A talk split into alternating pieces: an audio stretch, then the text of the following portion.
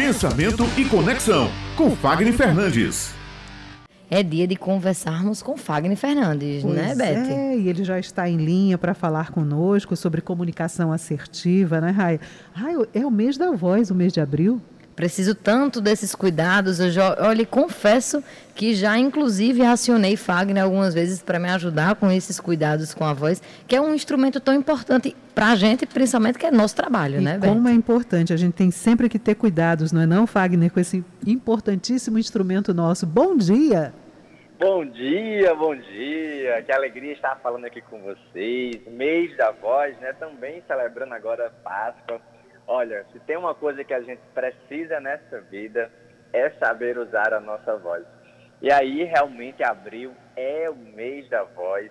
E esse ano, olha só que bacana, com tanto movimento de trabalho, com tanta gente valorizando a voz, esse ano a Sociedade Brasileira de Fonoaudiologia resolveu trabalhar esse tema um pouquinho longe da doença e trazendo o conceito do que seria voz, comunicação, do que significa usar esse recurso no nosso dia a dia. E claro que a gente traz esse tema importantíssimo aqui para a nossa coluna Pensamento e Conexão, porque afinal de contas nós estamos no meio de comunicação mais antigo e mais poderoso que é a rádio, onde a voz ela ganha força, ela gera identidade, ela gera empatia, ela cria imagens. Olha, não sei vocês, antes de trabalharem na rádio, mas eu ficava ouvindo os locutores, né? E aquele que me chamava mais atenção, eu ficava procurando a imagem daquela pessoa. Às vezes eu escutava uma voz grave, aquela voz forte, e eu imaginava, né, aquele cara grande, gigante, com aquela voz poderosa, e de repente era um cara magrinho, fininho, pequenininho. Eu falava, meu Deus, não dá, não tá batendo ali. Olha, eu me lembro muito de ter criado uma imagem de Dado Belo, nosso, nosso mestre aqui também da Rádio Tabajara. Me lembro de ouvi-lo, né, ali bem novinha, e ficar imaginando como seria Dado Belo. E realmente, quando a gente vê a gente faz assim, eita, não era bem isso que eu estava imaginando. É interessante, né, Fagner? Porque parece que a voz nossa, ela carrega muito da nossa identidade, né? É quase como uma impressão digital, só que vocal, no caso. Exatamente, Beth. E o interessante é que hoje a gente consegue buscar né, aquele profissional da voz nas mídias e você consegue ver a imagem, você escuta a pessoa e fala, não, aquela pessoa muda muito a voz ali naquele programa, então ela não é verdadeira. Ou então, às vezes, na TV, né, antigamente, se fazia um trabalho vocal muito intenso para mudar e transformar aquela pessoa num, num, protagonista daquela história, enfim. Então, a nossa voz, ela traz esse registro muito genuíno de cada pessoa. E ainda tem gente que fala, não gosto da minha voz. Ai, a minha voz dela é muito chata nossa, minha voz, ela é muito gasguita, né, como a gente fala por aqui, ou então ela é muito rouca, fraquinha. Gente, se você não está gostando da sua voz, é como você não gostar do seu corpo. O que precisa ajustar? A gente não pode eliminar aquilo que é nosso, trocar, substituir como se fosse uma peça de roupa ou uma mercadoria. A gente precisa fazer ajustes voz é músculo e músculo é trabalhado através de exercício, através de frequência, em alguns casos com resistência, associado ao seu contexto de vida, ao seu contexto de fala. Então, se você me escuta agora e você entende que sua voz não está adequada para a imagem que você tem, se sua voz ela não está segura para transmitir a mensagem que você precisa, começa a buscar entender como sua voz funciona. Eu lembro muito do caso, meninas, do lutador, né, do ex-lutador Anderson Silva, que era aquele cara grandão, lutador forte, super premiado. E aí ele foi para uma entrevista em um programa de TV e lá havia uma fonoaudióloga. E aí o apresentador fez, olha, eu vou agora colocar o Anderson em maus lençóis. Será que realmente essa voz dele não tem jeito? E aí ele participou, brincou, e aí de repente o cara veio com um vozeirão gigante. Gente, qual foi a sacada que ele revelou para a gente depois de ter saído do ringue?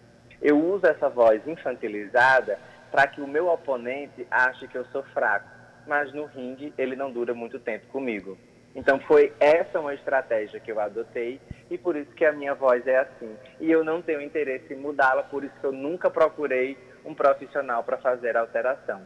Então, muito mais do que escutar o que as outras pessoas falam sobre sua voz, sobre sua comunicação, é você entender o que você quer, o quanto você está disposto a mudar, a continuar como você está e fazer isso com sabedoria, com estratégias, com cuidado, para que você não cause de fato um prejuízo na sua voz e fique sem voz. Quer ver coisa mais chata?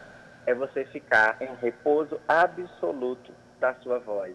Se comunicar por mensagem, por mímica ou ali escrevendo a. Aí você vai entender como sua voz é importante na sua vida.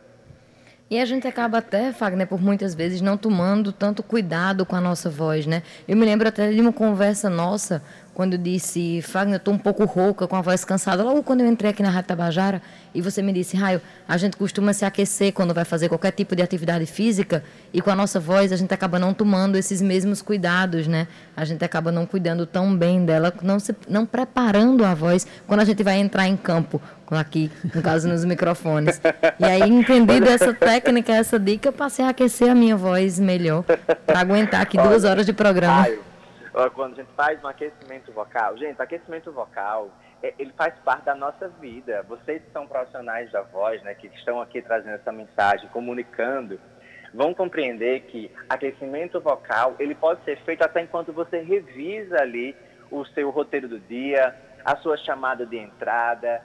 É muito simples de fazê-lo. Difícil é quando você dificulta o caso da sua voz, né? Que aí tem alguns agravantes, né? Quando você se alimenta muito mal, dorme muito pouco, você fuma, você bebe, e aí você faz um monte de coisa que vai agravar a sua saúde. Aí realmente não tem aquecimento vocal que dê jeito em cinco minutos, né? Vai precisar realmente trabalhar a sua voz. Esse mês vamos dedicar a nossa atenção aí à voz, para que todo mundo possa ter uma voz saudável, forte e uma mensagem poderosa como eu tenho aqui na Rádio Tabajara, através desse jornal incrível, na companhia dessas duas âncoras fantásticas.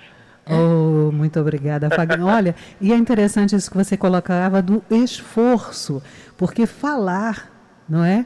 E também requer um, um determinado esforço.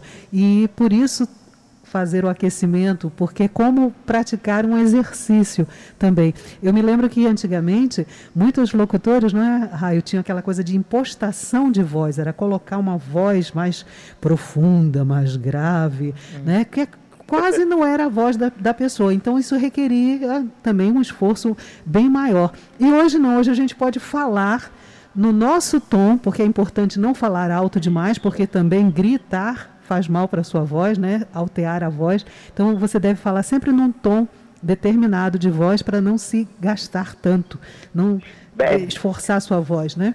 E sabe o que eu falava muito para as pessoas nessa época? Gente, mulher, para fazer sucesso, para ganhar respeito e autoridade, ela não precisa ter voz de homem. Ela precisa ter a voz da mulher com um ajuste, trazendo essa voz para boca, para que ela tenha potência. E quando isso começou a fazer sentido, muitas mulheres, depois que eu comecei a trabalhar, não só da rádio, da TV, mas as empreendedoras fora do contexto da comunicação convencional, foi incrível e é incrível a resposta de autoconfiança, o quanto as pessoas começam a buscar aquele, aquela profissional e o quanto ela começa a ser respeitada em casa. Gente, é incrível quando você assume sua identidade vocal. Pois é, quando você para de buscar essa padronização, né, Fagner? É quando você entende que existe espaço para todo tipo de voz. É, mas isso se tornou também um pouco mais democrático agora, né? Quando várias Sim. outras mulheres passaram a ocupar determinados postos, inclusive dentro da comunicação, dentro do rádio jornalismo, as vozes femininas é, na rádio, elas ficavam apenas na parte comercial. Né, ali nos uhum. intervalos, é. e quando as mulheres vieram para a bancada, democratizaram os tipos de vozes realmente a gente ocupou um, um espaço de representatividade, inclusive através da nossa voz. Show de bola. E é esse o movimento, né? E esse mês, olha, me ajudem. Vamos aqui trabalhar a voz, mostrar aqui o poder que há nessa voz da potência feminina. Muito obrigada, viu, Fagner, pela sua participação. A gente vai ajudar, sim, a gente vai colocar também dicas aí para você, sugestão de temas para a gente abordar aqui, porque você sabe, né? A coluna agora não é mais só de Fagner Fernandes, a gente participa junto, né? A gente espera ansiosamente por esse momento aqui com você no Jornal Estadual. Maravilha, maravilha. Beth, Rai, um cheiro grande. Que Deus abençoe. Uma excelente semana. Com muita voz.